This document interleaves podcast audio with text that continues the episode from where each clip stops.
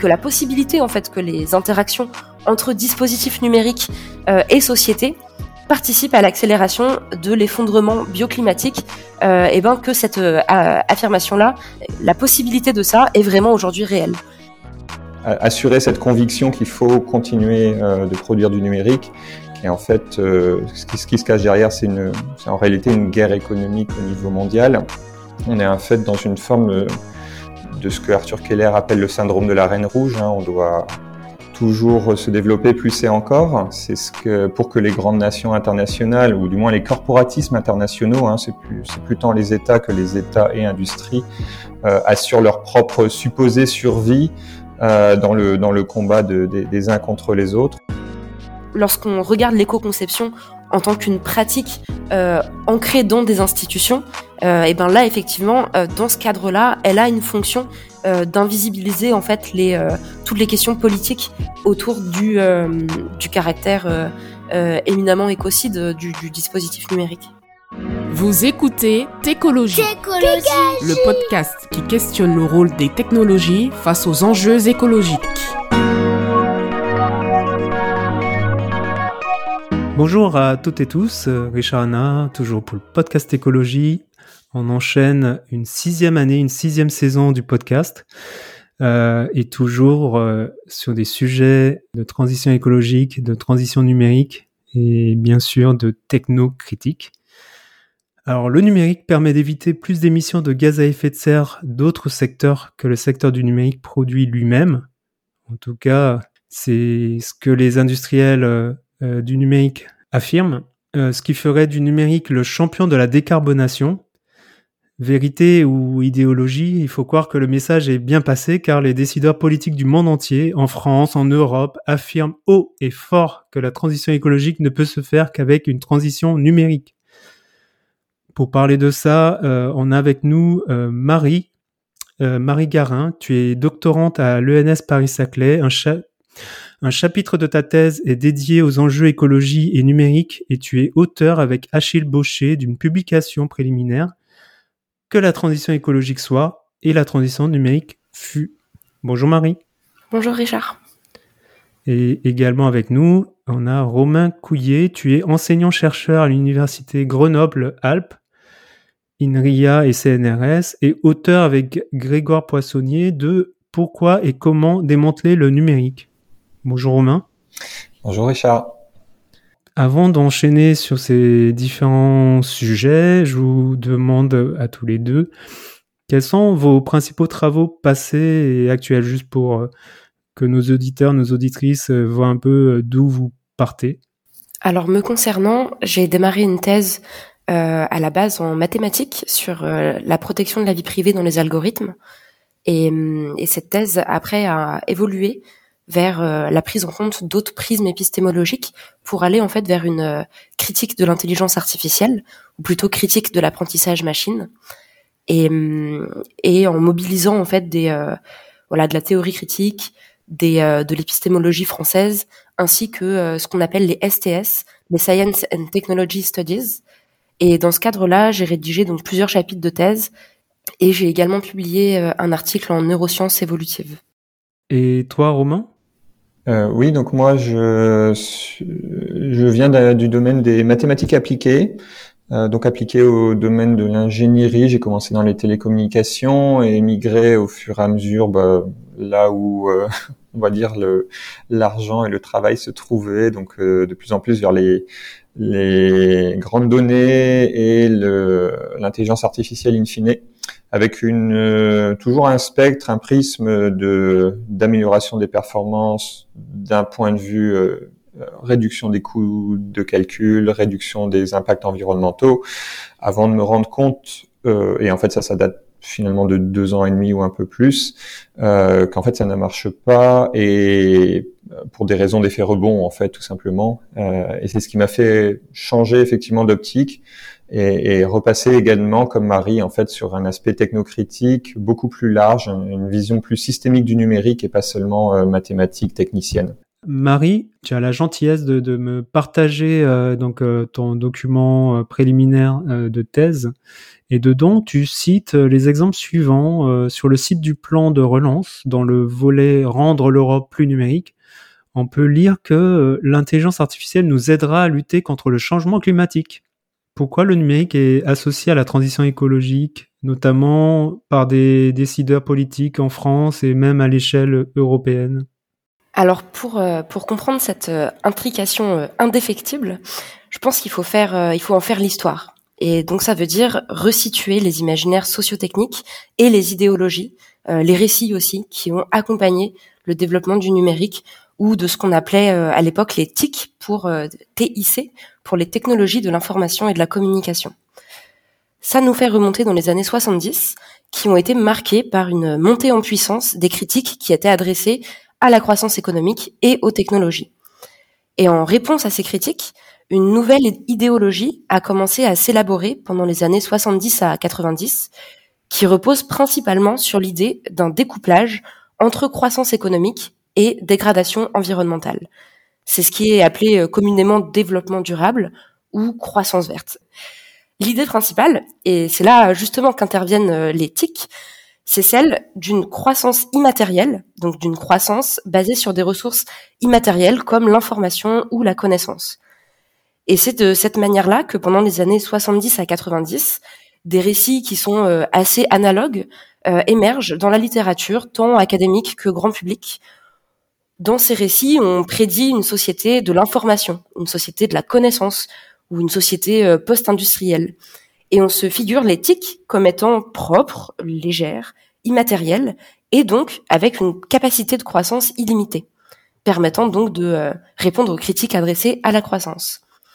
Et en fait, c'est ce qui explique en partie pourquoi euh, d'ambitieuses politiques publiques ont commencé à être initiées tant à l'échelle nationale qu'européenne en faveur de la numérisation.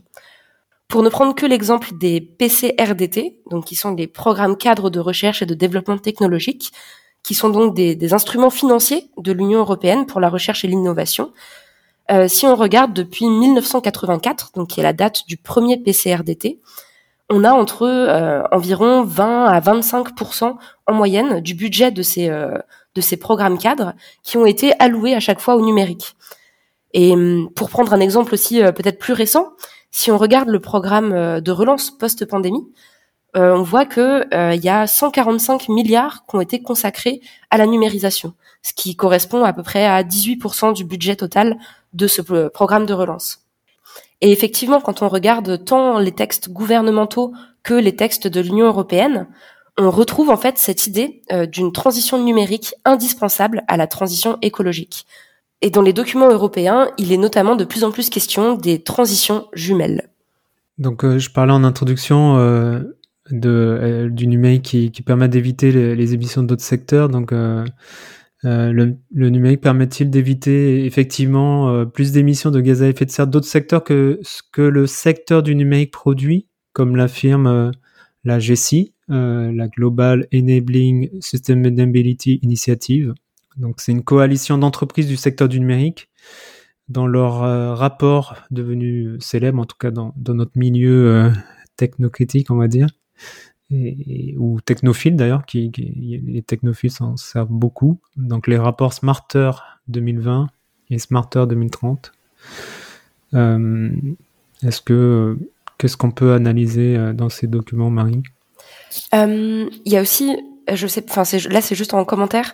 Il y a aussi le rapport avant Smart 2020 eh bien oui, en effet, en fait, en, 2008, euh, la GESI publie un, rapport technique dans lequel ils, estiment euh, que le numérique va permettre de réduire les émissions de gaz à effet de serre des autres secteurs de 15% à horizon 2020. Et en fait, cette compensation, euh, pour eux, ça permet de leur dire que le numérique va compenser en fait ces effets de, de premier ordre, donc les, effets directement liés au numérique, au secteur du numérique, euh, par un facteur de 5,5. Euh, Et cette affirmation, ils vont la reconduire euh, dans les prochains, dans les autres rapports qui sont sortis, donc avec à, chaque fois un facteur toujours plus grand d'évitement. on a donc pour le rapport Smarter 2020 un facteur de 7,2 et pour le rapport Smarter 2030, un facteur de 9,7 qui est annoncé. Et je pense que pour euh, pour bien comprendre ce qui est euh, éminemment problématique dans ces rapports, euh, je vais avoir besoin d'introduire la taxonomie qui est en fait habituellement utilisée pour les impacts environnementaux du numérique. J'ai déjà commencé à l'utiliser. il y a tout d'abord ce qu'on appelle les effets de premier ordre, qui sont ceux qui sont engendrés par ce qui constitue le numérique, c'est-à-dire la fabrication, l'utilisation et la fin de vie des infrastructures, des réseaux et des équipements. On appelle aussi les effets de second ordre, ceux qui sont relatifs aux applications du numérique. Donc il peut y avoir des effets de second ordre positifs, comme ceux liés euh, à l'optimisation ou à la substitution, et des effets euh, de second ordre négatifs, comme par exemple les effets rebond directs. Et enfin, il y a ce qu'on appelle les effets euh, de troisième ordre, qui sont les effets rebond indirects, et tout ce qui est induit par les transformations systémiques et les changements structurels de la société qui sont induits par le numérique. Alors, maintenant que j'ai introduit cette euh, taxonomie, revenons au rapport de la GESI. Euh, en plus, en fait, d'être basé sur des hypothèses qui sont aujourd'hui largement mises en défaut par la littérature scientifique, et euh, pour ça, je, je réfère aux travaux de Gauthier Roussil, le, le, cadrage de ces rapports, en fait, est opportunément restreint, c'est-à-dire qu'ils se sont uniquement concentrés sur les effets de premier ordre et les effets de second ordre positifs ça veut dire qu'en fait, ils ont ignoré les effets indirects négatifs, c'est-à-dire les effets de second ordre et de troisième ordre négatifs. Et c'est précisément euh, ces effets-là, c'est-à-dire les effets indirects négatifs, qui ont été en fait rapidement identifiés comme les effets négatifs les plus importants par la sphère scientifique. Et hum, voilà, donc en plus de ces euh, considérations sur le manque de scientificité de ces rapports, euh, je pense maintenant qu'on peut dresser un bilan c'est-à-dire que bah, malgré la forte croissance du dispositif socio-technique numérique, force est de constater que euh, les émissions ont explosé. Euh, là, si on regarde les chiffres de l'ONU, par exemple, on peut voir que les émissions mondiales annuelles par habitant ont augmenté de 15% entre 1990 et 2019. 1990, ça correspond en fait à l'année à partir de laquelle la numérisation euh, s'est vraiment réalisée. et si on regarde l'extraction de matières premières, parce que justement la promesse était celle d'une euh, croissance immatérielle, et eh ben on voit que euh, l'extraction de matières premières a augmenté de 113% entre 1990 et 2017, alors que la population n'a augmenté que de 40%. C'est l'extraction de matière, tout secteur confondu, pas que secteur euh, du numérique ou des technologies. Oui, tout à fait, tout secteur confondu. Ouais. Et hum, donc en fait, ça veut dire que à l'inverse de ce qui était attendu, euh, le découplage relatif qui a pu être observé, euh, donc un découplage entre production économique et consommation de matières premières qui avait pu être observé au XXe siècle, s'est inversé. Donc pour reprendre les, mots d'Éloi Laurent, euh, la transition numérique correspond à un recouplage absolu, à une rematérialisation massive des systèmes économiques. Et il analyse en fait que la dématérialisation espérée s'est muée en recouplage. Et juste pour, pour conclure, en fait, bien sûr qu'on peut imaginer des, explications causales alternatives à cette situation, qui excluraient totalement le rôle du, euh, dispositif numérique. Mais je pense néanmoins que euh, l'énoncé qui consiste à considérer que le dispositif socio-technique numérique euh, est un formidable levier pour la transition écologique perd en fait de sa force épistémologique. C'est-à-dire, si on prend sa force épistémologique comprise dans sa tradition pragmatique, ça veut dire une capacité à offrir des prédictions valides. Et je pense qu'on peut en conclure que, que la possibilité en fait que les interactions entre dispositifs numériques euh, et société participent à l'accélération de l'effondrement bioclimatique, euh, et ben que cette euh, affirmation là, la possibilité de ça est vraiment aujourd'hui réelle. Et voilà, envisager en fait sérieusement le postulat d'une incompatibilité entre le dispositif numérique et une trajectoire écologique viable ou désirable, euh, en fait, ça c'est pas du tout à balayer d'un revers de la main. Et cette hypothèse, effectivement, elle est parfois qualifiée de, de technophobe, malheureusement. Pour le dire peut-être avec euh, les mots de Antionas, en fait, ça euh, considérer cette hypothèse, ça, ça signifie en fait euh, de conceptuellement accorder la priorité aux possibilités de, de malheur fondées euh, de manière suffisamment sérieuse par rapport aux espérances. Très bien.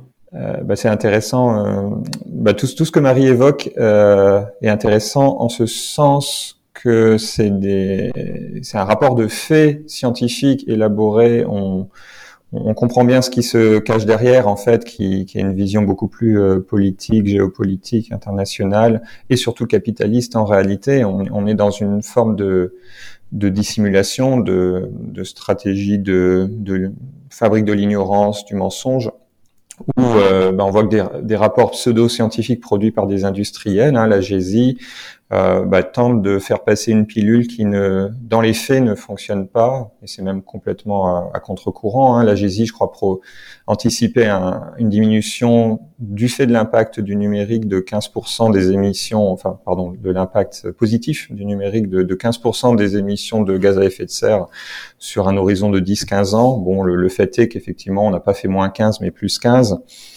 et, et, et, euh, il persiste et signe parce que évidemment ce, ce, ce mensonge-là, il doit être maintenu pour euh, assurer cette conviction qu'il faut continuer euh, de produire du numérique, qui est en fait euh, ce qui, ce, qui, se cache derrière, c'est une, c'est en réalité une guerre économique au niveau mondial.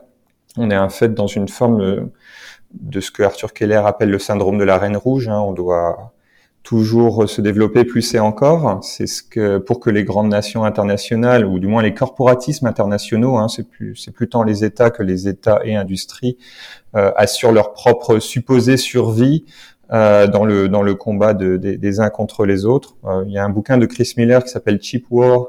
Euh, qui, qui est paru récemment, qui est extrêmement intéressant de ce point de vue-là, hein, qui montre que tout le numérique depuis sa naissance, depuis les années 60-70, est vraiment inscrit dans cette guerre euh, économique ou militaire hein, par ailleurs, puisque bah, les armes aujourd'hui euh, sont, sont, fortement les armes de, de, de, de combat effectif militaire euh, sont fortement imprégnées de numérique. Et donc en fait, il y a cette fuite en avant qui est obligatoire et il faut la justifier. Et malheureusement, euh, comme on doit justifier l'injustifiable face à, au, à l'anéantissement biologique global et à, et à, la dérive climatique, eh ben, on est obligé de rentrer dans des stratégies de fabrique de l'ignorance, et c'est ce qui se passe. Euh, voilà.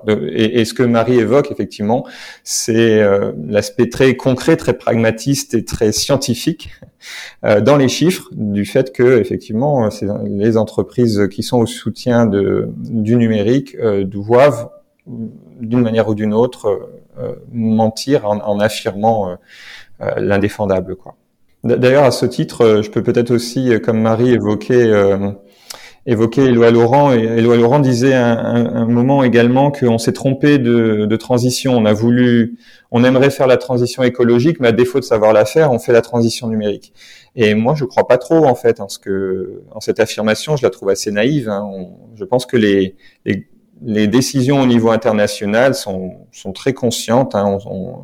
je, je, pense que les décideurs qui ont des intérêts propres, personnels et, et, et, capitalistes, savent bien que ça ne fonctionne pas et que le, le développement économiciste du numérique euh, prime devant euh, un, un, supposé, une supposée transition énergétique et écologique. Donc on ne s'est pas trompé. Je pense que les décideurs mondiaux savent ce qu'ils font en fait tu disais Romain euh, donc euh, qu'il y a une espèce de fabrique du mensonge, euh, de, voire fabrique de l'ignorance de la part des lobbyistes et acteurs de la tech. alors que ces acteurs mettent paradoxalement beaucoup en avant la science, la recherche scientifique, etc. Quelle autre différente forme prend cette fabrique du mensonge? Donc on, a vu les rapports du, du.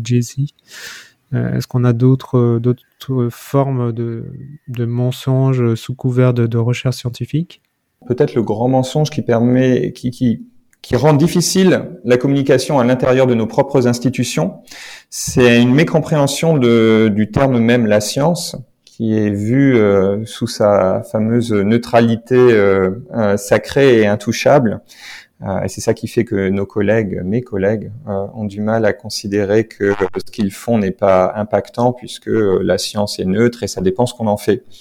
Euh, et là, en fait, c'est pas forcément une, une, fabrique du mensonge plus qu'un une institutionnalisation d'un outil, la science, euh, à des fins effectives, euh, bah, capitalistes, productivistes. Et le fait est que concrètement, mes collègues, comme moi-même euh, il y a encore quelques années, euh, bah, je contribuais et on contribue à, à, au développement de ce système euh, numérique d'accélération des processus de, bah, de, tout le, de tous les champs euh, d'application sociétale dans, dans lequel on est inscrit aujourd'hui et qui crée notre verrou d'ailleurs. Euh, et ça, en soi, c'est un mensonge très insidieux, c'est-à-dire la croyance que euh, le scientifique lambda euh, pourra avoir un, un, impact positif dans son implication vers de, du verdissement numérique, par exemple. beaucoup y croient. Alors que les faits sont tels que bah, la, la, raison pour laquelle, la raison fondamentale pour laquelle une, une université tient est financée, c'est parce qu'il y a des intérêts capitalistes derrière, il y a des financements et ces financements, ils sont à but industriel. Donc, du coup, euh, ça, ça aussi, je pense que c'est bah, peut-être le gros éléphant dans le couloir. On y reviendra. Pour, pour, enchaîner, merci Romain. Pour enchaîner aussi, donc euh, on a un peu parlé aussi, euh, mais voilà, je me fais un peu l'avocat du diable. Est-ce qu'une transition numérique est-elle vraiment indispensable à une transition écologique? Comment développement du numérique et développement durable ne font finalement pas bon ménage? Euh, Eh ben, je pense. Enfin, moi, j'aimerais tout d'abord revenir sur le terme de développement durable, euh, parce qu'en fait, ce terme, ce qui sous-tend, c'est euh, ce que j'expliquais un petit peu euh, au début. C'est, il sous-tend en fait l'hypothèse d'un découplage absolu entre croissance économique et dégradation environnementale. Donc, c'est-à-dire en fait l'idée que la croissance économique augmente pendant que les dégradations environnementales se stabilisent ou diminuent. Et je pense que c'est important vraiment de revenir sur euh, sur ce concept-là parce que il est vraiment euh, au cœur de euh, des notions de alors au début on appelait ça éco-développement, développement durable maintenant, développement soutenable, croissance verte aussi. je pense également que le terme de transition écologique sous-tend un petit peu ça également. Et donc en fait, ce qu'il faut bien voir, c'est que euh, pour euh, et là je, je, je, me base sur les travaux de notamment de Timothée Paric, euh, c'est que si si on regarde par exemple une étape un petit peu minimale de avoir une trajectoire écologique euh, souhaitable, ça pourrait se résumer à minimalement respecter l'accord de Paris. et donc essayer de limiter le risque d'emballement bioclimatique. En fait, il suffit pas de réaliser un découplage absolu, mais il faut que ce découplage il soit rapide, conséquent, mondial et permanent. Et en fait, il y a euh, vraiment de plus en plus de, de, travaux euh, qui contestent l'éventualité d'un tel découplage, euh, en disant que bah, ça n'a jamais été observé, qu'aucune preuve empirique ne permet de motiver cette hypothèse, et qu'il est très probable que ça se produise tant pour les matériaux, l'énergie que les gaz à effet de serre. Et donc en fait, la stratégie écologique du développement durable, ce qu'il faut voir, c'est qu'elle repose en grande partie non pas sur une remise en cause de la consommation et de nos modes de vie, mais sur l'amélioration de l'efficacité énergétique grâce à des innovations technologiques. D'où en fait la si grande importance de la numérisation. Mais sauf qu'en fait, comme euh, l'évoquait euh, Romain euh, tout, tout, au début, en fait, il semble que les, gains d'efficacité et d'optimisation, ils permettent bien souvent plus d'augmenter la productivité et le flux de matière et d'énergie, et non pas de le stabiliser ou de le réduire. C'est justement souvent ce qu'on évoque avec le, terme d'effet rebond. Et bien que ce, cet effet rebond ne soit pas systématique, euh, la rapidité, la facilité avec laquelle le numérique il peut se déployer, en fait ça, ça laisse à penser euh, qu'il y serait particulièrement enclin. Et c'est ce que certains chercheurs appellent le, rebond digital. Et hum, si je peux me permettre aussi une, petite remarque sur euh, sur l'effet rebond, euh, le concept implique quand même néanmoins une certaine un, certain imaginaire politique que je pense il est important de, de rappeler. C'est qu'en fait, il sous-tend bien souvent une logique d'imputation du rebond de consommation aux utilisateurs. Et, donc en fait, il est souvent interprété à partir des hypothèses de la théorie économique euh, néoclassique, des choix rationnels sous la forme d'une analyse euh, individualisée de coûts-avantages. Et en fait, moi, il me semble que c'est peut-être plus pertinent d'analyser euh, ce qu'on veut entendre par l'effet rebond, plutôt en termes de réorganisation des institutions dans lesquelles les pratiques sociales sont ancrées plutôt qu'avec une interprétation comportementale de l'homo economicus, euh, c'est-à-dire de l'individu qui maximise ses gains. Et hum, pour peut-être illustrer, parce que ça peut paraître un petit peu, euh, un petit peu peut-être euh, théorique tout ça. Oui, oui des exemples. Euh, et ben le l'exemple qui est justement un petit peu l'exemple classique de l'effet rebond, qui est on réduit, enfin on améliore l'efficacité des moteurs et les gens se mettent à à parcourir plus de distance parce que c'est moins cher où là du coup on a une analyse justement qui est comportementale de l'individu qui maximise ses gains, et ben en fait ça peut être peut-être plus intéressant de saisir cette augmentation de la consommation d'essence euh, non pas donc avec une interprétation comportementale, mais avec une approche qualitative qui du coup implique de prendre en compte euh, les politiques d'aménagement du territoire, qui du coup ont institué une euh, séparation géographique des lieux d'habitat, de travail et de commerce, la normalisation de l'habitat unifamilial isolé et aussi peut-être la représentation idéale de la voiture qui est associée à la liberté et toutes ces choses-là. Ouais, la publicité.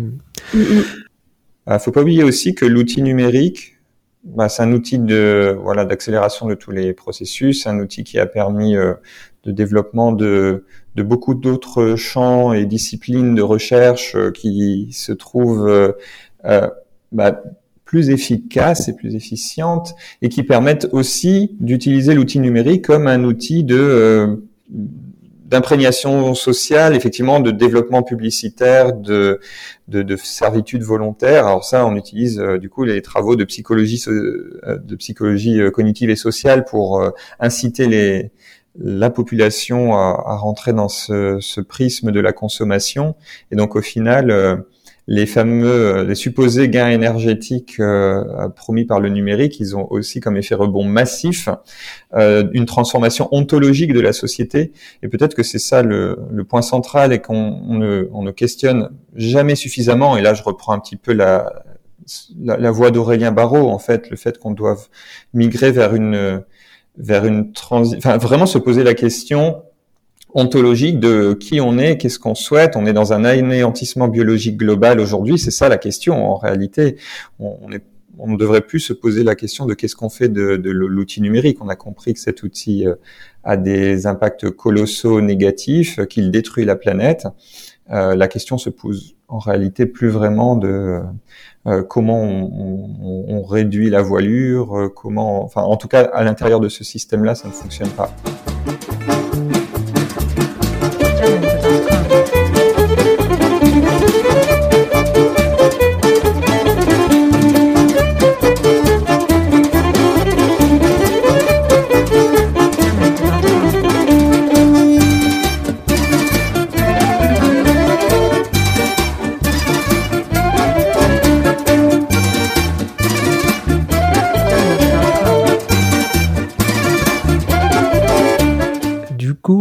Comment euh, débunker les idées d'un numérique plus vert euh, Moi-même, j'ai beaucoup baigné dans, bah, toujours encore dans le domaine de l'éco-conception, notamment des services numériques. Est-ce que on doit complètement abandonner, selon vous, l'idée d'éco-concevoir euh, nos services numériques? Bien sûr, c'est un premier pas pour éviter l'obsolescence des matériels. Hein, c'est surtout ça l'enjeu. Est-ce que c'est finalement mettre du sparadrap sur du capitalisme vert? Bah, moi, moi, je peux répondre euh, en tant qu'universitaire, en tant qu'enseignant-chercheur. Je vois ce qui se passe à l'université et malheureusement, euh, bon, on met beaucoup de peinture verte sur euh, la plupart des programmes euh, d'enseignement. Alors, on, alors, il s'agit en, en, réalité pas de changer le contenu des cours, pour l'instant, euh, plutôt que d'ajouter des, des, des, contenus type fresque du climat, fresque du numérique, un peu effectivement de, de cours d'éco-conception, mais euh, dont la finalité reste de produire des ingénieurs et des, et des travailleurs pour l'industrie telle qu'elle existe aujourd'hui. Euh, les industriels eux-mêmes ont pour objectif de produire et vendre, ce qui veut dire euh, avoir plus d'extraction matérielle et, et continuer de, de, de, piller la planète. Donc en réalité, on a du mal à imaginer que que cet oxymore du développement durable, même dans les faits euh, pratiques euh, euh, au niveau universitaire et scolaire, euh, fonctionne du, du, tout, et encore à plus forte raison au niveau industriel.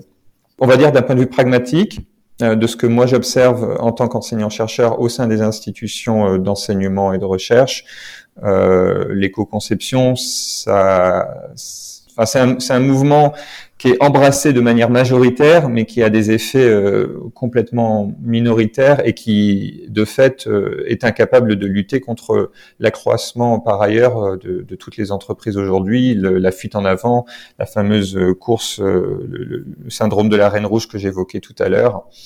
Donc finalement, ça permet de, c'est un écran de fumée pour moi euh, dans les faits en tout cas pour l'instant, euh, qui permet de, de calmer les, les dissonances euh, des, de mes collègues, des étudiants parfois, et, et ça, de fait ça fonctionne pas. Et, et face à l'urgence, je pense que c'est des notions qu'on devrait mettre de côté et se poser les vraies questions.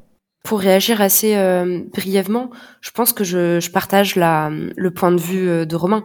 Enfin, en fait, j'ai l'impression que le que le problème c'est pas l'éco-conception en soi, c'est-à-dire considérée comme une euh, de manière technique, mais plutôt lorsque on considère l'éco-conception de manière socio-technique. C'est-à-dire, c'est pas l'éco-conception en soi qui est le problème, mais c'est plutôt sa fonction, je pense. Et, et, effectivement, ça, c'est-à-dire que je pense que voilà, une personne euh, euh, qui dans sa pratique euh, individuelle ou collective, mais qui n'est pas euh, réellement politique, fait de l'éco-conception, je pense qu'il y a absolument aucun problème à ça. Lorsqu'on regarde l'éco-conception en tant qu'une pratique euh, ancrée dans des institutions, et ben là, effectivement, dans ce cadre-là, elle a une fonction d'invisibiliser en fait les toutes les questions politiques autour du, euh, caractère euh, euh, éminemment écocide du, du, dispositif numérique. Ça ne veut pas être à l'inverse, que l'éco-conception justement amène des sujets plus politiques, mais dès lors que c'est pris, c'est approprié par une organisation capitaliste, c'est mort. Parce qu'on a aussi des associations, des coopératives, des coopératives d'acteurs du numérique, de développeurs. Moi-même, je suis issu d'une coopérative et je suis actuellement dans une coopérative si, on parle d'éco-conception, euh, ça, pour moi, c'est politique euh, dans, dans ce cas-là. Pour vous, euh, c'est encore de l'enfumage Pas forcément. Je pense que, hum, comment dire, ça peut être aussi une, une porte d'entrée pour pas mal de personnes de d'abord s'intéresser aux questions qui lient l'écologie et le numérique à travers ce prisme-là. Euh, mais effectivement, le, en fait, moi, le problème que j'y vois, c'est que euh, comme je, l'évoquais précédemment, les, on va dire les, les, les, effets qui sont les plus délétères liés au numérique, euh, ce sont les effets qui sont plus d'ordre structurel, les effets indirects. Or, euh, l'éco-conception, quand justement c'est considéré dans une, euh, en tant que pratique euh, sociotechnique, généralement, en fait, ça sous-tend que le problème principal du numérique, ce sont ses effets de premier ordre c'est-à-dire ses effets directs. Euh, si on regarde par exemple le, toute la littérature qui est associée aux impacts environnementaux de, de l'intelligence artificielle, en fait, on ne considère, enfin vraiment moi tout ce que j'ai pu lire ne considère absolument que les effets euh, directs de, l'intelligence artificielle. Et du coup, toute la littérature va être euh, autour de, par exemple, l'IA frugale. Euh, comment est-ce qu'on fait des arbres, des réseaux de neurones qui sont plus petits Comment est-ce qu'on utilise moins d'électricité et, hum, et vraiment, hein, je, je, je n'ai pas trouvé un seul article qui évoquait euh, de manière plus structurelle euh, quels seraient les impacts de, euh, enfin, négatifs de l'utilisation de l'intelligence artificielle. Euh, bah, peut-être pour compléter euh, ce qu'évoque Marie, je pense qu'on est vraiment toujours dans ce paradigme, c'est ce que ce que mon collègue Grégoire Poissonnier appelle la différence entre le symptomatique et l'étiologique. On, l'éco-conception, c'est absolument nécessaire pour euh, s'adapter de manière symptomatique à la société dans laquelle on vit. On n'éteint pas le numérique demain, on meurt tous. C'est clair, on est dans ce verrou numérique, on s'est enfermé dedans, euh, on ne, on ne s'en sortira pas comme ça du jour au lendemain. Euh, et donc, de fait, il y a une réponse symptomatique à apporter. Donc, le symptôme de notre société, c'est son enfermement à l'intérieur de ce système. Il va falloir le gérer. Euh, donc, euh, c'est ce que euh, Alexandre Monin a appelé héritage et fermeture. On, on, gère ça. Et donc là, l'éco-conception a tout son intérêt. Par contre, ce qui est dangereux, c'est d'imaginer l'éco-conception comme l'alpha et l'oméga et de le voir d'un point de vue étiologique. C'est-à-dire que une fois qu'on aurait décrété que l'éco-conception euh, a, des, a, des, a des intérêts particuliers euh, bah, bénéfiques, euh, d'imaginer que ce serait ce que tout le monde doit faire. Alors qu'en réalité, l'enjeu, il est étiologique, c'est-à-dire on reprend les problèmes à la source et reconsidérer comment on transforme le monde dans lequel on est. Et c'est ça le grand, le grand enjeu. donc, ça veut dire euh, imaginer comment euh, vivre dans un monde qui va se dénumériser, dans une désescalade numérique, euh, et pas euh, voilà réparer à coup de sparadrap. Effectivement, bon, je, je caricature, mais j'imagine que c'est pas de ça dont on parle. Sur, sur l'IA, euh, tu, tu, disais Marie qu'il y, a peu de publications. Il y a quand même une. C'est pas une chercheuse, c'est quelqu'un de Microsoft Kate Crawford, c'est le contre-atlas de l'IA. Je sais pas si c'est très technocritique, je l'ai pas lu, pas encore. Je l'ai lu euh, et euh, dans, mes souvenirs, en tout cas, la partie qui traite euh, de l'écologie est la partie introductive euh, où elle raconte en fait les, euh, mines, ce qui se passe dans les mines. Quand je dis que les impacts qui sont les, les impacts délétères qui sont les plus importants sont les, les impacts indirects, je ne veux pas dire qu'il faut négliger pour autant les impacts de premier ordre, qui sont effectivement euh, vraiment très très conséquent quoi. Et alors souvent on résume ça à l'évaluation des gaz à effet de serre, euh, ce qui est assez problématique puisque ça invisibilise du coup euh, tous les autres types de de dégâts en fait euh, sur les milieux euh, que cause le, le numérique ou l'intelligence artificielle euh, et notamment l'extraction minière où je dans mes souvenirs tu avais invité Aurore Stéphane qui fait un travail vraiment très louable sur cette question. Et oui oui la question de l'extraction minière est vraiment très très importante mais effectivement, Kate Crawford, en tout cas, dans mes souvenirs, dans le contrat de classe de l'intelligence artificielle, n'évoque que la question euh, euh, minière ou à minima que la question euh, des impacts de premier ordre à l'égard de l'intelligence artificielle. Parce que là, là, je vois dans un bref résumé là, elle parle quand même des rapports de force politique, etc. Enfin, de vraiment pas pas que les impacts de premier ordre, mais également bah, les externalités au niveau de la société. Euh, mais bon, voilà, encore une fois, je l'ai pas lu, donc euh, je, me fie à toi. Et un tout petit, une toute petite remarque. Tu utilises bien les mots que tu veux, hein, mais c'est, euh, je pense que le terme d'externalité. Enfin moi, en tout cas, je suis pas très à l'aise avec ce terme puisqu'il il sous-tend en fait que c'est externe et non pas intrinsèque, interne à au dispositif qu'on est en train de, de considérer. Eh ben, c'est pour ça que je vous ai invité, comme ça j'améliore mon vocabulaire et, je me nourris de, de tous mes invités. Merci à vous. Et je, voulais, je suis désolée, je, je voilà, mais euh, je voulais faire aussi une dernière remarque sur euh, l'éco-conception, c'est que, en fait, pour moi, j'ai l'impression que c'est un peu le, comment dire, enfin, ça, effectivement, ça dépend du discours euh, politique qui l'entoure, mais que, en fait, pour moi, j'ai l'impression que le problème est que ça met l'attention des personnes euh, sur uniquement euh, l'optimisation du, du, produit qui est conçu et non pas de sur la consommation. Et c'est vraiment en fait ce que ce que sous-tend le terme de euh, éco-optimisation, qui a été un peu une sorte de le terme qui qui a permis de conceptualiser l'importance du numérique, notamment dans la stratégie de, de Lisbonne.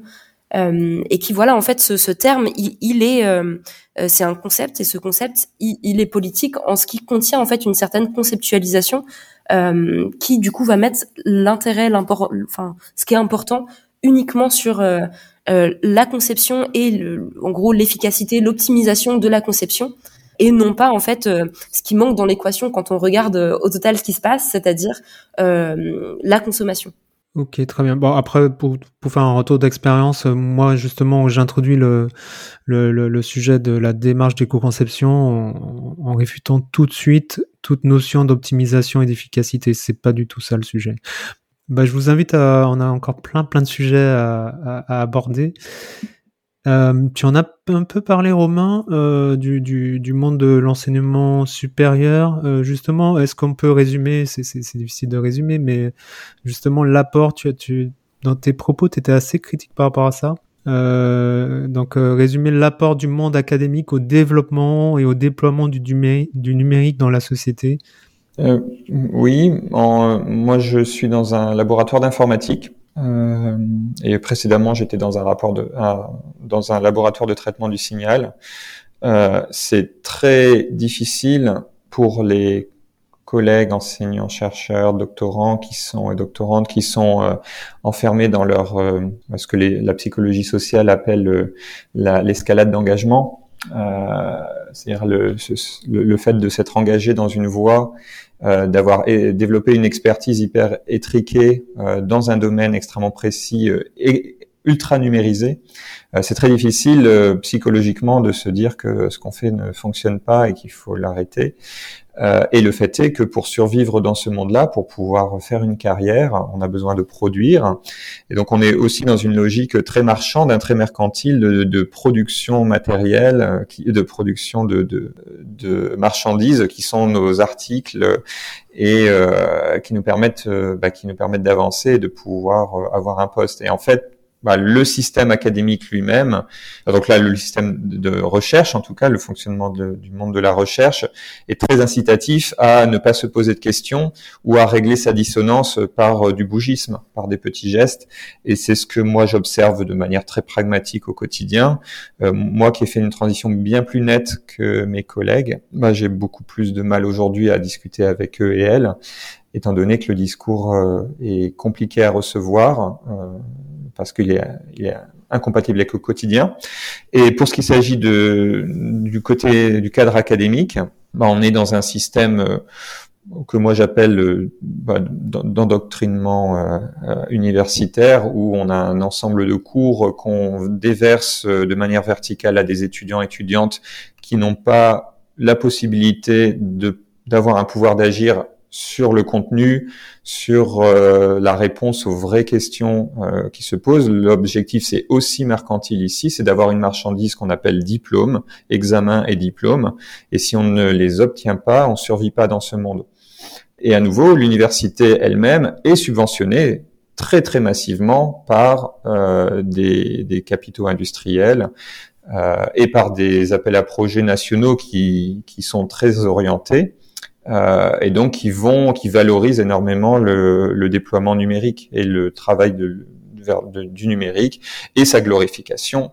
Donc c'est très difficile de, de, changer les choses, mais c'est ce que de fait moi j'essaye de faire. Mes interventions en tant que chercheur maintenant dans une dans, dans une acception de la recherche que, que j'appelle recherche-action, euh, consiste justement à redonner du pouvoir d'agir, redonner, rééquiper mes étudiants et étudiantes d'une capacité de se poser des questions à l'intérieur des cours, de choisir comment on apprend, de répondre aux vrais besoins qui est celui euh, de bah, d'appréhender notre monde et, d'avoir un pouvoir dessus. Euh, plutôt que recevoir de manière verticale un contenu qui a été déjà prédigéré et préprogrammé dans, bah, dans, dans cette vision sociotechnique que Marie évoque par le système. Du, coup, j'anticipe sur une question euh, que je voulais poser un peu plus tard, mais euh, comme tu l'abordes, euh, quelle place, et là je vous le pose à tous les deux, Marie et Romain, quelle place à la critique du numérique et des technologies au sens large Est-ce que c'est facile de faire, de le faire depuis le monde académique? Est-ce que vous vous heurtez à une forme de techno-optimisme, à du techno-solutionnisme? Et, et, moi, je, enfin, je vous trouve assez courageux en fait de le faire. Est-ce que vous avez des des, des, retours de bâton ou euh, des remontrances de la part de l'institution? Moi, je peux répondre à deux, de deux façons. Euh, déjà, c'est extrêmement enthousiasmant. Euh, c'est beaucoup plus facile qu'on le croit. Euh, les étudiants et étudiantes, pour beaucoup, et d'année en année, ça, ça explose en réalité, euh, sont très inquiets, inquiètes de fait, mais pour certains, déjà très au courant.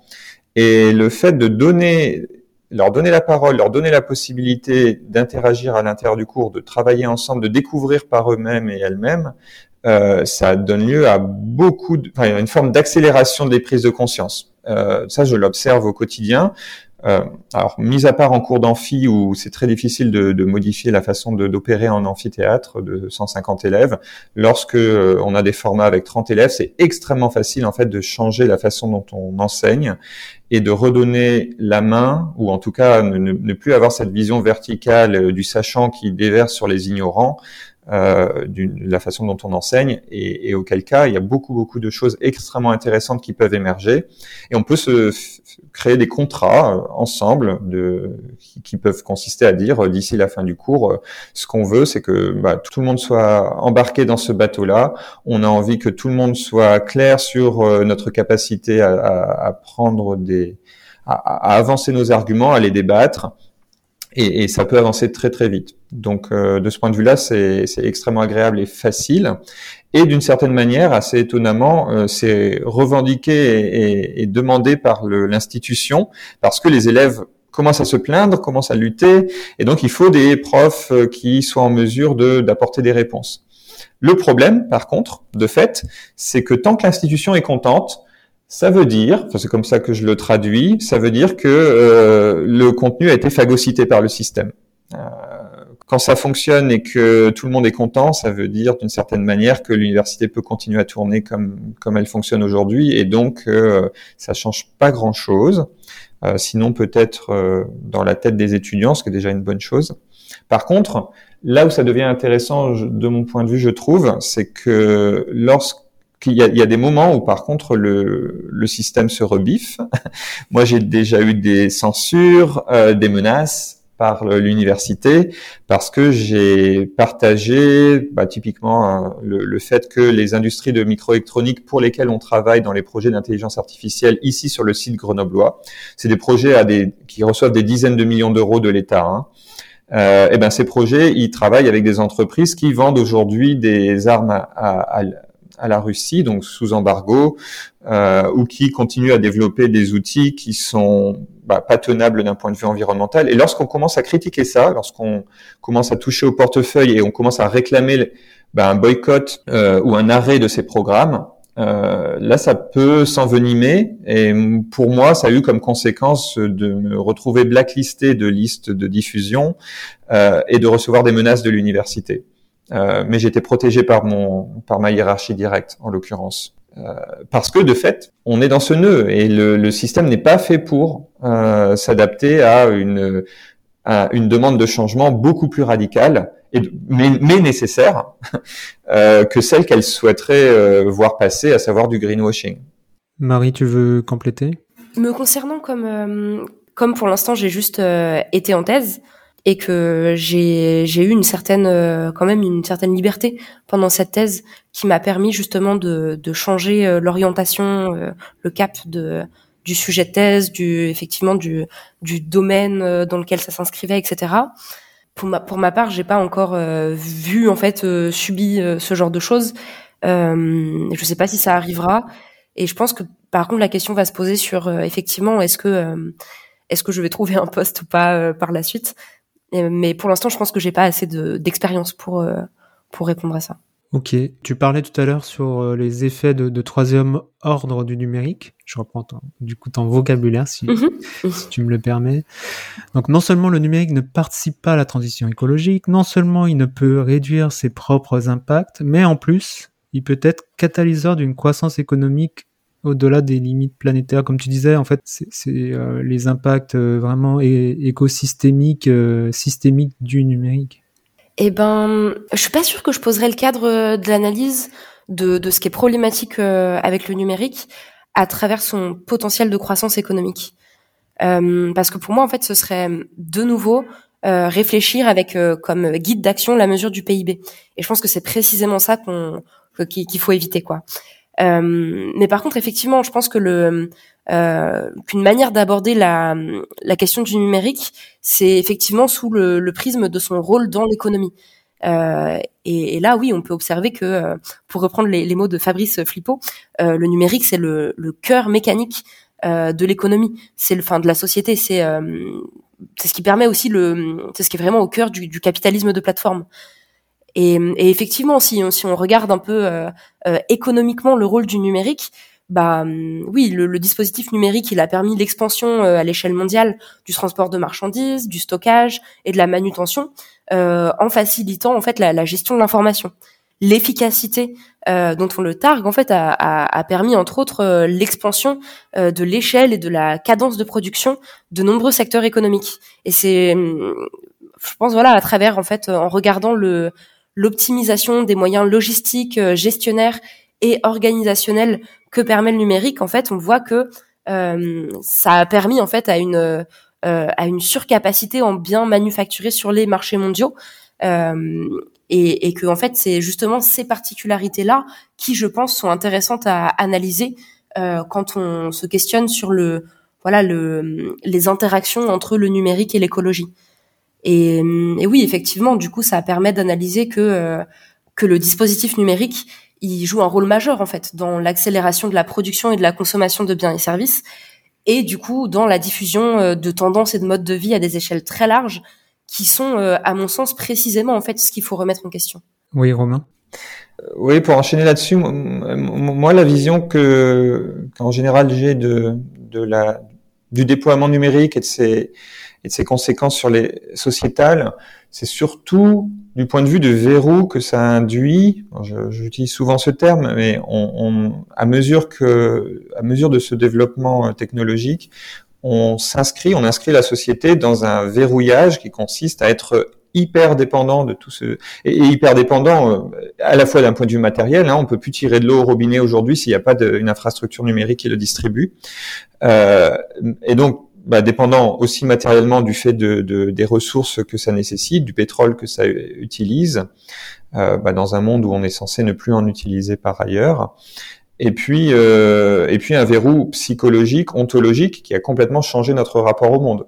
Euh, et ça, dans, dans d'énormes prismes, à commencer par le fait que euh, on a l'impression aujourd'hui avec cette énergie facile et ces outils facilitateurs de la vie que euh, bah, qu'on peut vivre tout seul, qu'on qu'un fonctionnement individualiste de l'existence euh, est complètement cohérent avec le monde dans lequel on est, sauf que ça fonctionne pas comme ça, ou dans, pendant 300 000 ans on n'a pas fonctionné comme ça, et que le monde qui sera le monde de demain, qui sera nécessairement dénumérisé, hein, qu'on le veuille ou non, hein, d'un point de vue euh, euh, pénurie de ressources, euh, euh de choc euh, écologique, environnemental, bah, le fait que les, l'usine de TSMC à, Taïwan est sur une faille sismique qui fait que tout, toute l'économie mondiale peut s'arrêter du jour au lendemain. En fait, d'une manière ou d'une autre, on, doit adresser ce verrou et, c'est surtout ça. Et, verrou qui se hein, renforce et qui, nous enferme à mesure qu'on continue ce développement et qu'on garde cette course en avant, cette fuite en avant euh, qui est qui est celle actuelle de, du développement toujours plus et encore du numérique. Donc c'est plutôt comme ça que moi je, je préfère voir la question euh, pour pouvoir l'adresser. C'est ça le problème qu'on a. Euh, c'est ce verrou qu'on a créé, cette transformation de nos modes de vie, notre façon de voir le monde euh, qu'on doit qu'on doit changer. Sur les modes de vie justement, et tu en parlais Marie euh, de Fabrice Flippo, donc euh, je l'avais reçu au micro de Técologie donc en 2021 justement dans un épisode 46, l'impératif de la sobriété numérique et l'enjeu des modes de vie. Je vous invite également à, sur le sujet des, à écouter l'épisode 56 avec Françoise Berthoud du, du, CNRS qui nous parlait également d'au-delà des impacts environnementaux directs du numérique. Je vous propose d'enchaîner. Euh, Qu'est-ce qu'on peut tirer comme enseignement euh, actuellement euh, Un peu un sujet d'actualité sur l'effervescence actuelle, voire à, venir, euh, autour de l'arrivée de l'IA, l'intelligence artificielle grand public. Marie Ouah, Je sais pas trop si j'ai des choses intéressantes à dire là-dessus. Hein. À, déjà, déjà, à part toi, des banalités. Euh. déjà, toi, tu parles pas d'IA, non? Oui, c'est vrai que je, je, préfère le terme de d'apprentissage machine ou d'apprentissage automatique, même si euh, la notion de euh, d'automatique pareil me séduit pas non plus. Il y a des chercheurs qui parlent plutôt de d'hétéromation euh, pour euh, inclure le fait que bien souvent en fait quand on quand on se figure par exemple le euh, travail qui est réalisé par on va dire voilà ce qu'on appelle communément l'intelligence artificielle on a à la fois souvent tendance à l'anthropomorphiser en disant ah elle va dire ça elle va conseiller de etc et aussi on va complètement oublier toute la chaîne de travail quoi. Et principalement aussi en fait toutes les le travail euh, des bah, de ce qu'on appelle les travailleurs du clic qui euh, sont payés des misères euh, qui sont souvent mais pas tout le temps parce qu'il y en a aussi dans les pays du nord mais qui sont souvent des travailleurs du sud global qui sont payés de misère et qui ont des fois des tâches qui sont assez traumatisantes à, effectuer. euh, et donc voilà pour un peu toutes ces raisons parce que euh, l'emploi de mots en fait c'est performatif quoi. Euh, du coup je préfère euh, autant que possible préférer le terme de d'apprentissage machine plutôt que de d'intelligence artificielle. oui sur l'intelligence artificielle moi aussi ben, là là je, je parlais de, de, de transformation ontologique du fait du numérique on, on est effectivement, c'est assez incroyable, je trouve, de remarquer que de nombreux collègues qui travaillent euh, ici dans le dans le labo ont fait ont œuvré au développement des, du, du fameux traitement naturel du langage qu'on retrouve aujourd'hui donc de, de fait dans ChatGPT pendant des années et des années, sans se poser la question en anticipation de quelles seraient les conséquences de l'avènement d'un tel outil. Le fait est que ça a pris deux semaines, euh, une fois ou, ou, moins, après que ChatGPT est né, pour qu'on se rende compte que, oups, euh, on a peut-être été un peu trop loin. Ça peut être extrêmement dangereux cet outil. Ça peut avoir des conséquences majeures sur notre façon d'appréhender le monde, sur nos cosmologies, et, euh, et c'est très grave. Et je trouve ça assez incroyable qu'on soit aujourd'hui euh, aussi noyé dans cette logique d'innovation, de production à tout va pour un plaisir supposé ou une arrogance, je pense, euh, face à notre capacité en tant qu'humain à transformer le monde et à le rendre plus beau, euh, tout en le détruisant par ailleurs. Et, l'intelligence artificielle est hyper euh, paradigmatique de ça, en fait. C'est un énorme symptôme de, de notre regard ouais, très arrogant au monde. Euh, qu'on détruit par ailleurs à une vitesse incroyable. Je ne sais pas combien il nous reste d'années à vivre, mais visiblement, vu comment on est parti, c'est pas terrible. Et, et oui, et, et, l'IA aujourd'hui, c'est un aveuglement total euh, qu'on continue à sur lequel on continue à investir. Donc, quand je disais tout à l'heure que je m'étais fait bannir euh, des listes de mails, euh, ça a été notamment une conséquence de cet avertissement que enfin, du moins, cet appel que j'avais fait à, à, nous poser la question veut-on continuer l'IA ou du moins on a un gros projet grenoblois qui a été alimenté de 30 millions d'euros par l'État, euh, qui s'est terminé il y a il y a quelques mois et il y avait un appel à relancer pour 130 millions d'euros. Et donc euh, j'avais souhaité poser la question, faire en sorte que nos collègues, entre, enfin qu'entre collègues, on se pose la question veut-on y aller? Veut-on multiplier par quatre euh, la voilure de ce projet dont on voit toutes les conséquences nocives aujourd'hui? Veut-on vraiment faire ça? Et voilà, j'ai été banni. Et, et, et, donc ils vont apparemment on va avoir le projet. Euh, finalement, ce sera 90 millions d'euros qu'on va recevoir, donc fois 3 C'est de l'argent magique. Je, je, voilà, on, on se pose pas la question. C'est de l'argent, oui, c'est de l'argent étatique, c'est de l'argent de l'État, enfin, corporatiste en tout cas, qui vient de l'État, mais qui vient effectivement dans une logique très très naturelle de course à l'armement avec euh, avec l'Asie, enfin avec la Chine, avec les États-Unis qui développent euh, de l'intelligence artificielle à tout va. On le voit d'un point de vue militaire notamment, et ça c'est assez grave, où euh, bah, le fait d'avoir de l'intelligence artificielle qu'on peut euh, monter à l'intérieur de drones qui vont automatiser leur, leur recherche. Donc là, on parle aujourd'hui d'essaims de, de, de milliers de drones qui peuvent arriver sur un champ de bataille et, et, et, et agir par eux-mêmes en fait. Et ça, je pense que c'est possible, c'est totalement possible. Et sinon, d'un point de vue beaucoup plus profond ontologiquement parlant, le fait qu'on ait des, des, des, des, agents conversationnels tels que ChatGPT aujourd'hui qui, qui font l'illusion d'une discussion humaine, bah, amène à des dystopies euh, dans, dans, lesquelles euh, demain tout le monde parlera à son agent virtuel euh, conversationnel. Euh, on isolera encore plus les humains, plus individualisés vu qu'on aura quelqu'un à qui parler. Euh, c'est pas absurde hein, de l'imaginer et c'est encore plus enfermant et ça isole encore plus la possibilité de la possibilité de faire groupe, de faire corps, de recréer des sociétés euh, d'entraide, d'échange et euh, de mouvements contestataires et révolutionnaires dont on a sérieusement besoin si c'est la seule option euh, qui s'offre à nous aujourd'hui. Euh, voilà, à nouveau face à toujours dans une dans, dans, une compréhension de l'urgence est telle que euh, on a besoin d'agir très très vite, mais tout le système nous enjoint à ne pas bouger euh, et à changer et à, et à, garder un regard euh, extrêmement dystopique sur la façon dont on vit, dont on est. À nouveau, on a 300 000 ans d'existence, on n'est pas fait pour pour vivre dans les conditions immatérielles dans lesquelles on est aujourd'hui.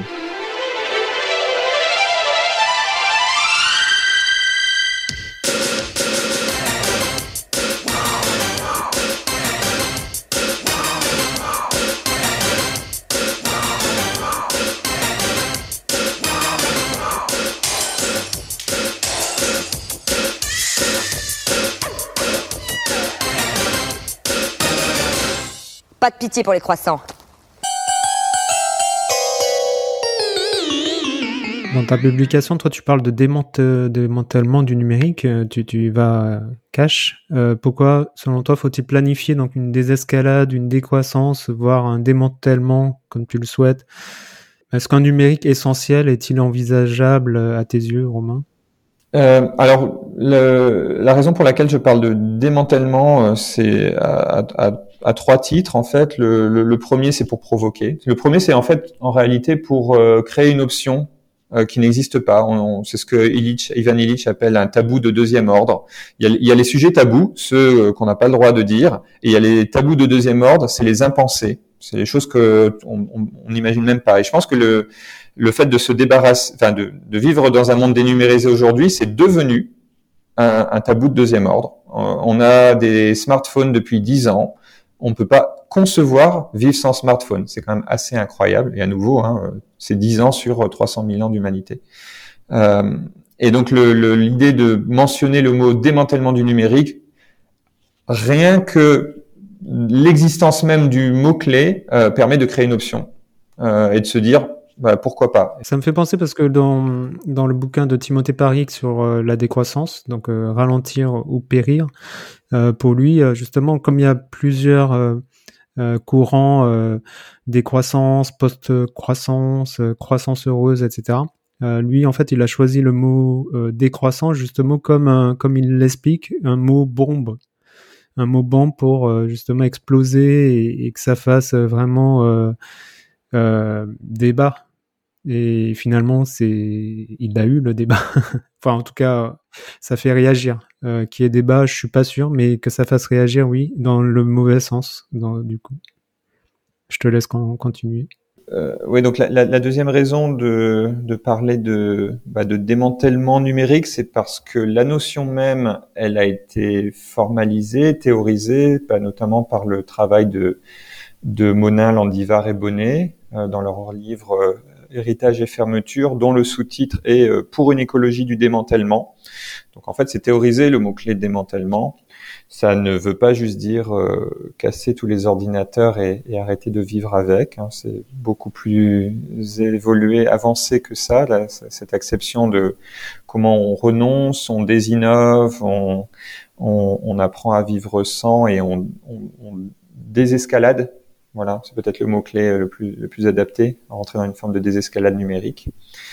Euh, voilà, donc donc euh, donc créer un créer une option pour que ça soit ancré dans la tête des gens. Maintenant, c'est trop tard, c'est écrit dans votre esprit, donc vous devez considérer cette option-là. Euh, c'est théorisé, voilà, ça n'a rien de radical au sens péjoratif que prend le terme pour la pour beaucoup de gens. Et puis, euh, et puis parce que euh, à nouveau, euh, il faut bah, engager une réflexion sur la possibilité d'une vie future dans un monde dénumérisé du fait à nouveau des verrous dans lesquels on s'est enfermé et qui ne peuvent pas durer parce qu'on va se retrouver dans des conditions de pénurie métallique, de ressources, d'énergie, euh, qui feront que tôt ou tard, même si c'est dans deux siècles, on vivra dans un monde dénumérisé, et que par ailleurs, et c'est ça qui est plus grave malheureusement, parce qu'on a quand même suffisamment de pétrole et de métaux pour euh, continuer à détruire la planète, on a de toute façon plus le droit de le faire. Euh, et comme Marie le signalait, hein, les impacts de troisième ordre du numérique sont tels aujourd'hui, et l'escalade d'engagement de, de, du monde dans, dans, cette sphère numérique euh, est telle que euh, la situation ne fait que s'aggraver. Euh, alors qu'on sait déjà que maintenir l'existant, c'est-à-dire maintenir une civilisation comme, comme la nôtre aujourd'hui, ne nous permet pas du tout d'endiguer les dérèglements climatiques et de maintenir la vie sur la, la soutenabilité de la vie sur Terre à court terme. Donc on doit désescalader, on est en train de partir dans le sens complètement opposé et toujours dans une loi de Moore d'accumulation je dis loi de Moore hein, parce que c'est la loi euh, du numérique, mais de fait, elle est, elle, est en parallèle de euh, la, continuité de l'accélération sociétale. Donc, euh, il faut de fait s'engager dans, dans, dans, dans, la loi opposée des croissances exponentielles. Hein. C'est ce que le Shift Project rappelle. Hein. il faudrait décroître de 7% par an. Pour l'instant, on fait du plus, je sais plus combien. En tout cas, on n'est pas en décroissance du tout. Maintenant qu'on a vu le pourquoi, comment décroître, comment désescalader, comment démanteler le, le numérique, ou comment désarmer, tu l'as cité euh, tout à l'heure, euh, Romain, euh, désarmer le numérique, comme, comme le disaient aussi les, soulèvements de la Terre, hein, désarmer les infrastructures qui détruisent le vivant. Eh ben, tout à l'heure, tu évoquais le, le, terme de planification ou enfin de, de désescalade, etc. Et hum, effectivement, je pense que c'est ce qu'il faudrait faire, mais que qu'il faut être réaliste et voilà faire le constat que que c'est clairement pas du tout la direction que qu'on est en train de prendre.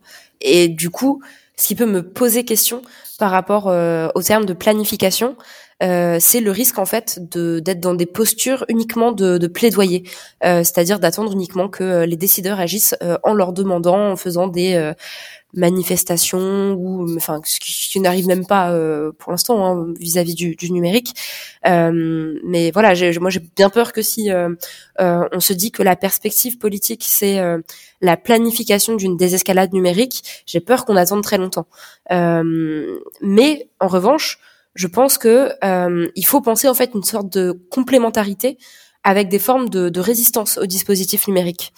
Et eh ben on, on, évoquait les soulèvements et, euh, effectivement, je pense que la, stratégie euh, des soulèvements de la Terre, ça a été de dire que euh, le problème de l'effondrement bioclimatique, du, du, changement climatique, etc. C'est des problèmes qui sont trop gros et auxquels, si, si, on essaye de s'y confronter directement, on n'a pas de prise directe d'action. et donc eux, c'est pourquoi ils se sont concentrés sur la défense de l'eau et de la terre, et notamment des luttes locales, pour avoir des prises directes. Et, hum, et ben à l'instar des soulèvements, je pense qu'il faudrait trouver des euh, des formes de ouais de prise directe euh, d'action afin de pouvoir euh, lutter, résister concrètement aux, dispositifs euh, numériques. Eh ben en fait, ça fait une parfaite transition avec ce que j'avais envie d'évoquer. Bah, je, je, soutiens. Je, je, c'est très difficile d'évoquer ces questions. Euh, à nouveau, on est dans des, bon, on est plus que dans des tabous. Hein. En fait, on peut, euh, selon euh, la façon dont on évoque les choses, euh, ça peut être considéré comme illégal, ce qu'on va, ce qu'on peut raconter. Donc, c'est très euh, des sujets très sensibles. Et, et, et, on est dans un monde sensibilisé, enfin sensibilisé au sens où on n'aime pas, on, voilà, on n'aime pas dépasser le cadre légal. Euh, malheureusement, les, la hauteur des enjeux euh, fait qu'aujourd'hui, on est obligé de se mouiller un peu plus. Moi aussi, comme Marie, je crois pas au citoyennisme. On n'est pas dans une démocratie, ça il faut le rappeler. Hein, c'est ce que Barbara Stiegler euh, s'évertue à raconter. On n'est pas du tout dans une démocratie en France. Et, et euh, il y a une époque où l'arrivée de nouvelles technologies et de développement supposé de progrès euh, époque pas, pas si lointaine que ça. Hein, c'est ce que euh, j'ai plus son prénom, Jarige ou euh, François Jarige. François. Ouais, c'est ça, oui. François Jarige et tous les historiens des techniques n'ont de cesse d'évoquer. Hein, quand on revient notamment sur les mouvements ludistes euh, euh, de, de 1811, euh, c'était des mouvements communautaires qui refusaient l'avènement des techniques, pas parce qu'ils étaient réactionnaires anti-progrès, mais parce qu'ils avaient bien réfléchi communautairement aux conséquences que ça allait avoir à court, moyen et long terme. Et ces luttes-là, elles étaient de notre point de vue de, de moderne violentes, euh, mais de fait, euh, bah, remis dans le contexte de l'époque, euh, bah, c'était c'était d'une certaine manière monnaie courante, mais bon avec les avec des avec des, des, réactions du système assez violentes vu que ça a été jusqu'à jusqu'à la punition par peine de mort euh, du, du bris de machine. Mais donc ce, ce, sur quoi je voulais revenir par contre, c'est le fait que euh, effectivement les redonner du pouvoir d'agir, ce qu'on n'a plus du tout aujourd'hui, hein, et à nouveau à cause du de l'enfermement créé par le numérique, euh, ça me paraît effectivement le, les seuls leviers euh, viables qui existent. Et nous, euh, à Grenoble, je peux, je peux, donner cette expérience, elle est extrêmement intéressante parce qu'en plus, elle est totalement en contact avec le numérique. il y a des mouvements d'opposition à l'agrandissement des sites de, du site de ST Microelectronics, là qui va tripler sa production en local, ce qui va avoir pour conséquence de doubler ou tripler la consommation d'eau potable des, avec bah, dans un contexte déjà de pénurie d'eau. Euh, ça s'est passé exactement de la même manière à Taïwan. Euh, tripler la production euh, de ST Microelectronics, ça va renforcer le verrou économique dans lequel s'installe, euh, on s'installerait localement, euh, avec des enjeux écologiques majeurs.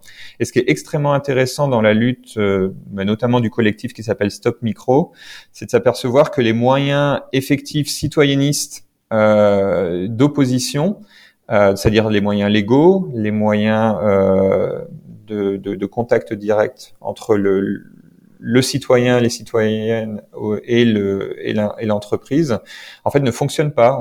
il y a des démunis de démocratie euh, qui s'accumulent à mesure que cette lutte progresse. C'est extrêmement intéressant de s'en apercevoir. Euh, ça permet d'accélérer la prise de conscience et de se rendre compte que euh, les mesures à mettre en place sont beaucoup bah, ne, ne, peuvent pas être ne peuvent pas être que citoyennistes.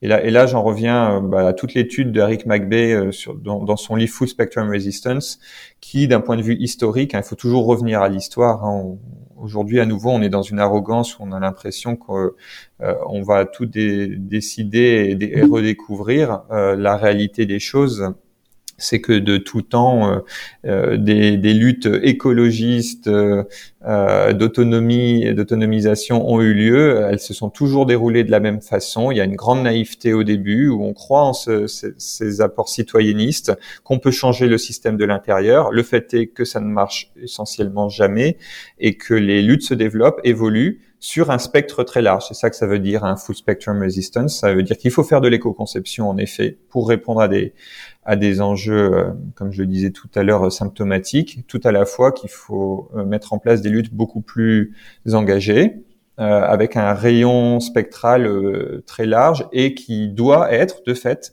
à la hauteur de l'enjeu global qui est bah, la survie des, de, de l'humanité, de, de, des êtres de cette planète, et pas juste la survie de mon smartphone.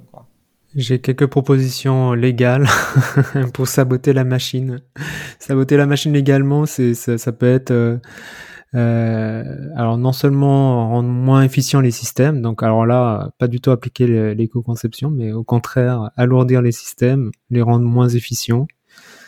Alors je sais pas si c'est légal ça, mais bon, euh, on peut être un très mauvais développeur.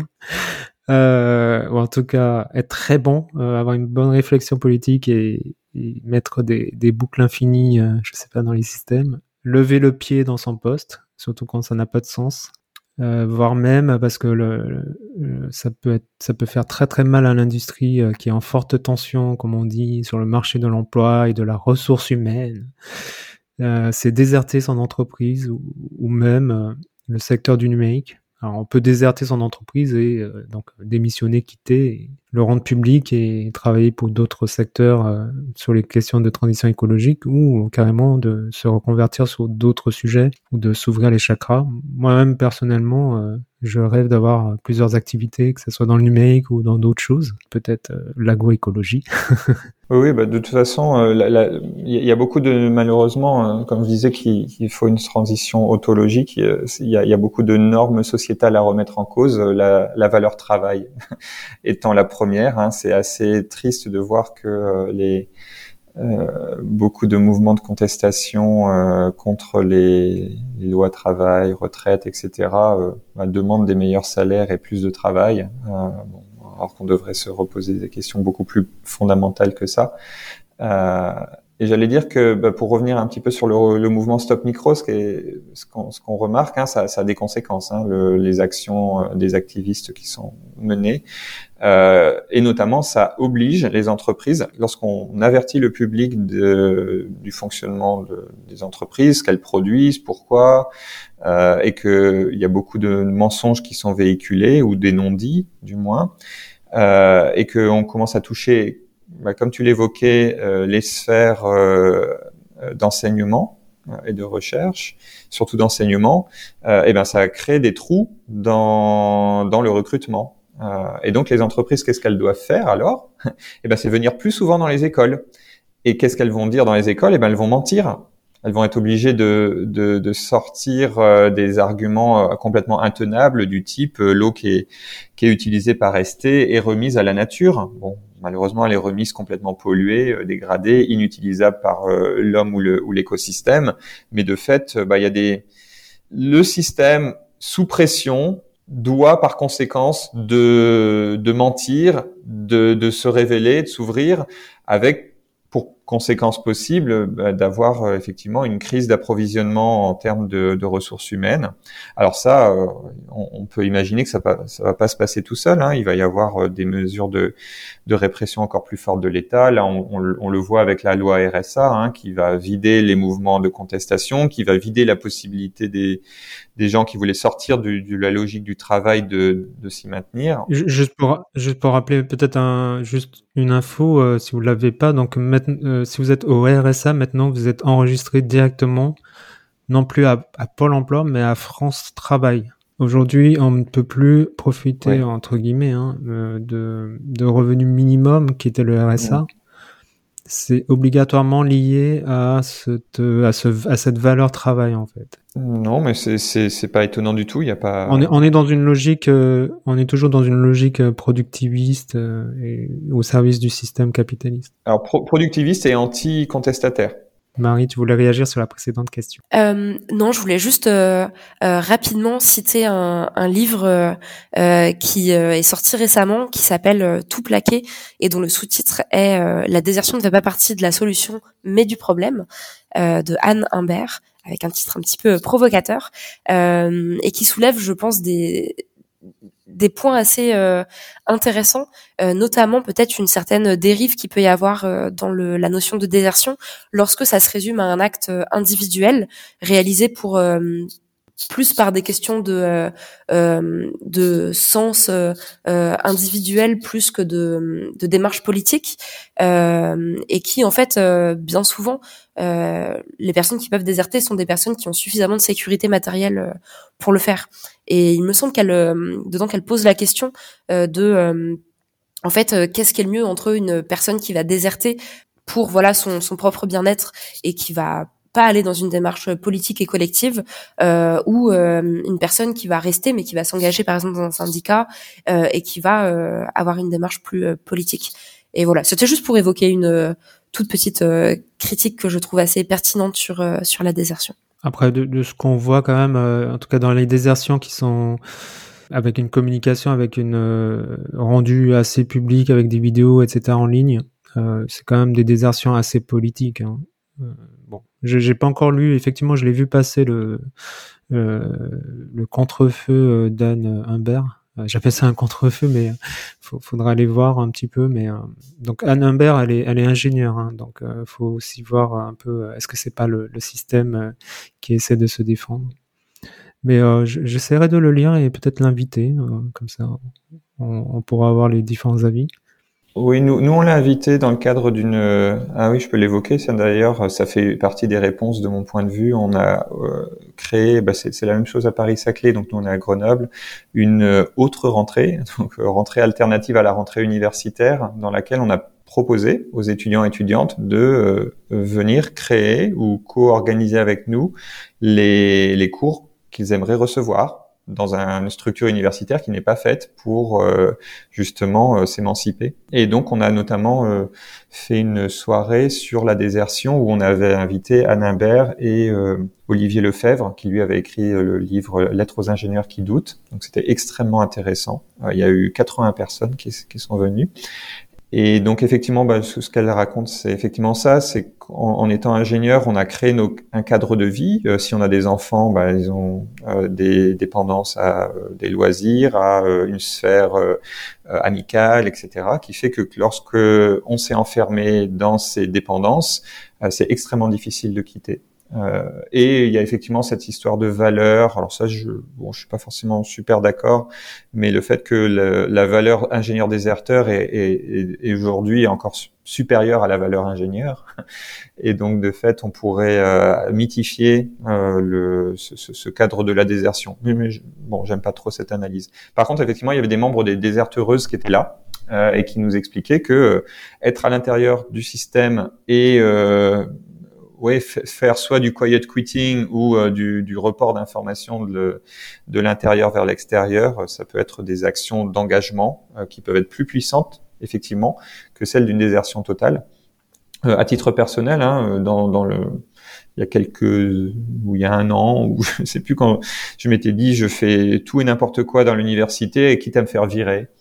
Et en fait, au bout d'un moment, je me suis dit quand même, quand, quand justement j'ai eu des menaces, je me suis dit, oups, En fait, euh, c'est quand même un peu bête parce que j'ai des sphères d'influence monumentales qui sont tous les étudiants et étudiantes que j'ai face à moi euh, toutes les deux heures dans des amphis de 150.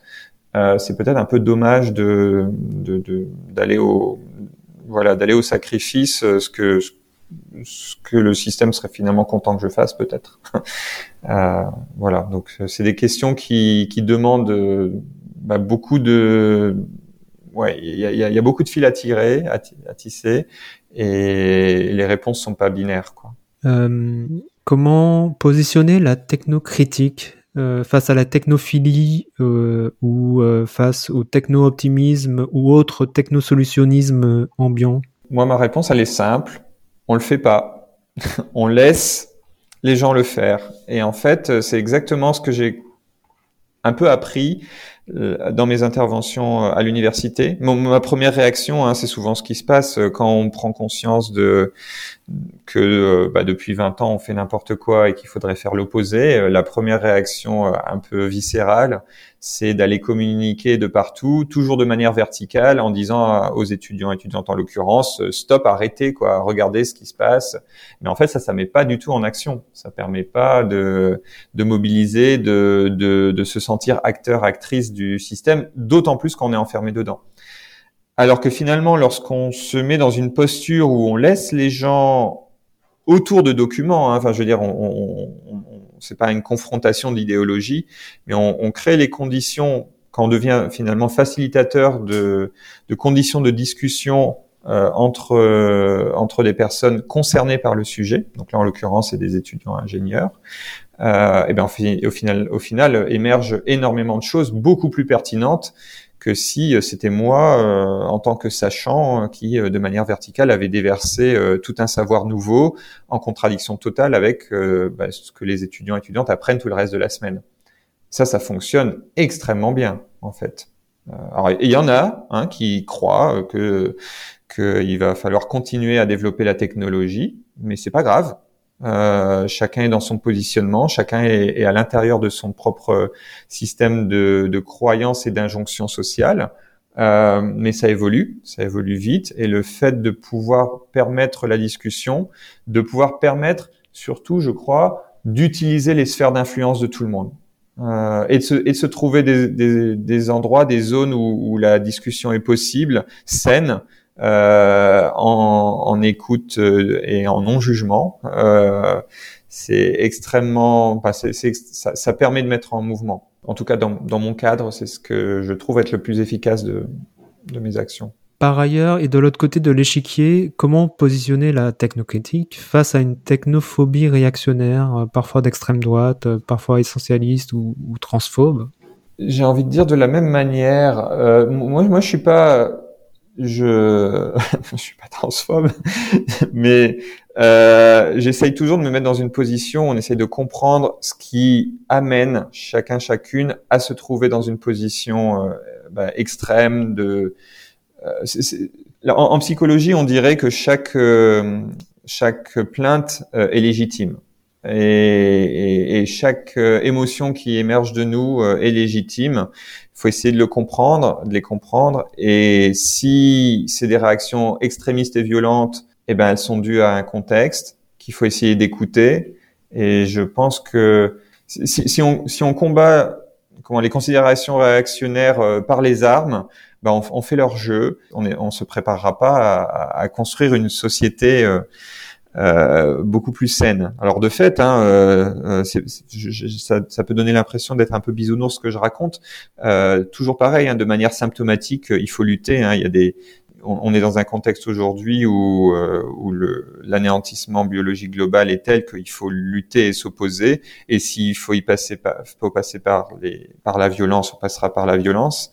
Mais ce que je veux dire en ça, c'est que c'est difficile de de se mettre par défaut dans un contexte d'opposition.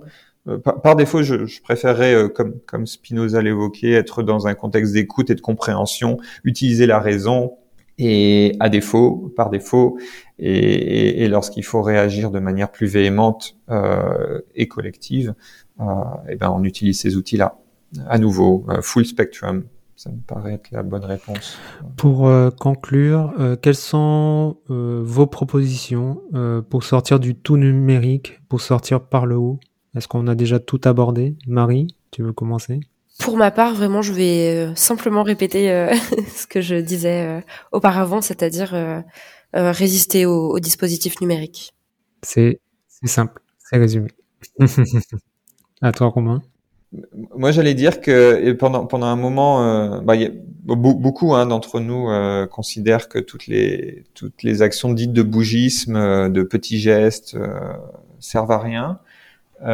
mine de rien, ça reste quand même des des voies d'exploration de on, dirait praxéologique en fait. C'est-à-dire c'est très bien de, de s'opposer dans, dans la tête, euh, à un système qui fait qu'aujourd'hui, là, en ce moment, on est en train d'utiliser un ordinateur, donc mine de rien, on en est dépendant.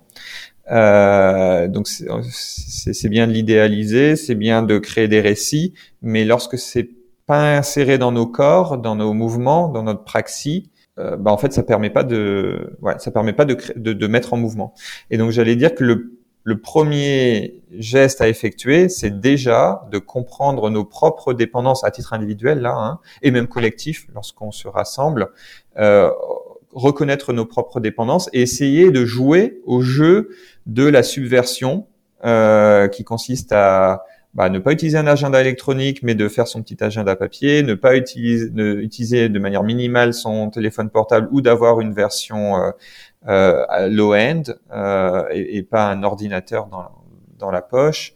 Euh, jouer à un certain nombre de ces jeux-là, euh, histoire de se reconnecter, retrouver d'autres façons de faire du lien, de, de, créer, de recréer la dépendance qu'on a aux autres la redécouvrir, de prendre plaisir à demander son chemin plutôt qu'à utiliser Google Maps. Et ça, c'est du bougisme, de fait, par définition, mais c'est des, des formes de bougisme que je trouve être engageants et, et qui permettent de recréer des mondes. Et ces mondes-là, en les explorant, euh, voilà, dans le mouvement, dans la praxis, dans le, euh, le papier et le crayon, euh, réécrire des lettres, c'est super stupide, mais réécrire des lettres, c'est tellement beau en fait, c'est tellement fort comme acte que euh, ça, ça, ça, change, je trouve, la, la, façon de se relier aux autres et ça, et ça relie de fait. Euh, ça donne envie de passer du temps euh, pas devant son ordinateur mais dehors et en fait ça a aussi un effet accélérateur, je trouve, euh, qui, qui engage, qui permet de trouver des cercles de personnes qui pensent de la même façon euh, et qui ont envie de se mettre en mouvement, que ce soit pour lutter ou que ce soit pour créer. Euh, et je crois que tout le monde a des sphères d'influence, tout le monde a des, des voisins, voisines dont on n'imagine même pas qui pensent de la même façon, et que c'est en subvertissant l'outil numérique qui nous maintient à l'intérieur de la maison euh, euh devant un écran que qu'on peut créer le premier pas d'engagement.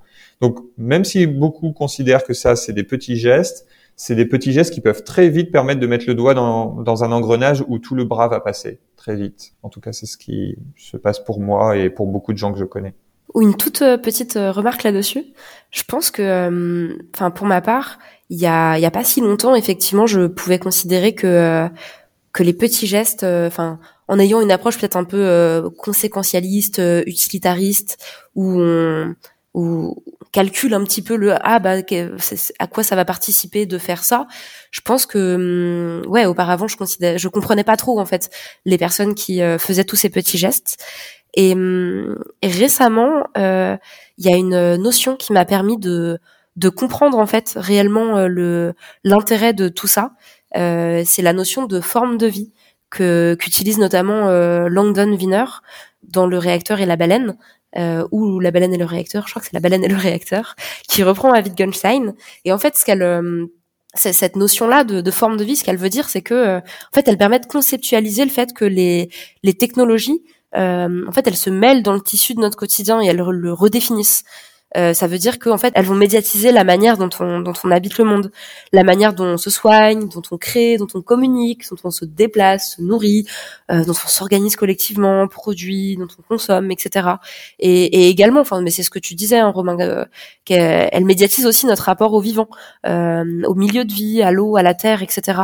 Et du coup, en repensant la chose de cette manière-là, c'est-à-dire avec cette approche de, de, forme de vie et du coup quelle est la place des technologies dans notre forme de vie, euh, et du coup, en adoptant euh, plus une approche euh, utilitariste, conséquentialiste de ah mais du coup si on calcule les gaz à effet de serre, de pas utiliser Google Maps, etc. Et eh ben ça m'a vraiment permis de, de comprendre en fait le le pourquoi du comment de est-ce qu'en fait ces, petits gestes oui en fait ils font sens de cette manière-là et, et de à mon tour les adopter.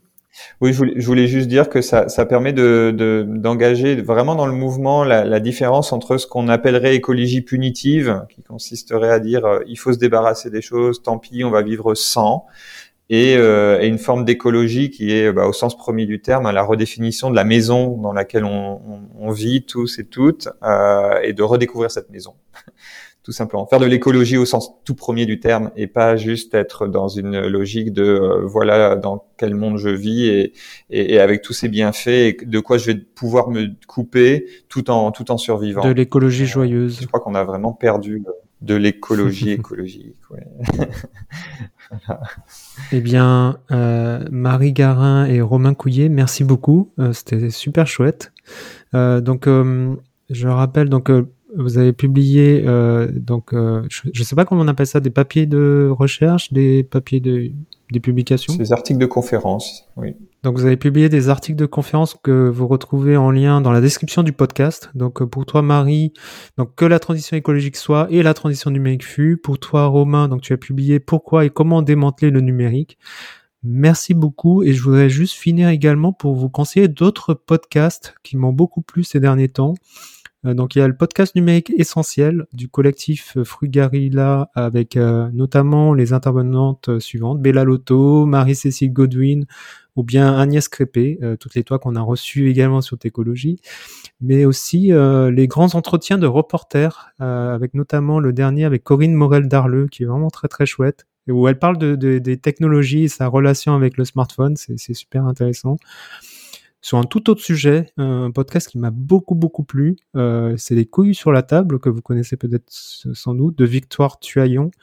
Et euh, le, podcast qui m'a plu, donc euh, c'est euh, c'est du tout dernier là, c'est les séducteurs professionnels au Pérou. C'est vraiment hyper intéressant. On parle des, relations aussi euh, néocoloniales. Et, euh, et, pour rire, rire donc d'écologie et, avec beaucoup beaucoup d'humour, moi ça me plaît beaucoup c'est Swan Périssé, euh, avec le podcast Il y a plus de 16 ans, qui est disponible aussi en format vidéo euh, sur YouTube. Et notamment, je vous invite vraiment à, regarder les épisodes avec Fatima Wassak, donc l'auteur de l'écologie pirate, ou bien euh, l'activiste militante Camille Etienne. Vraiment très très chouette épisode. Merci beaucoup. Merci Marie, merci Romain. Très belle journée, très bonne journée à vous, auditeurs et auditrices et à bientôt sur l'écologie. Si tu aimes Técologie, parle-en autour de toi, mets des étoiles et un petit commentaire sur ta plateforme de podcast préférée. Merci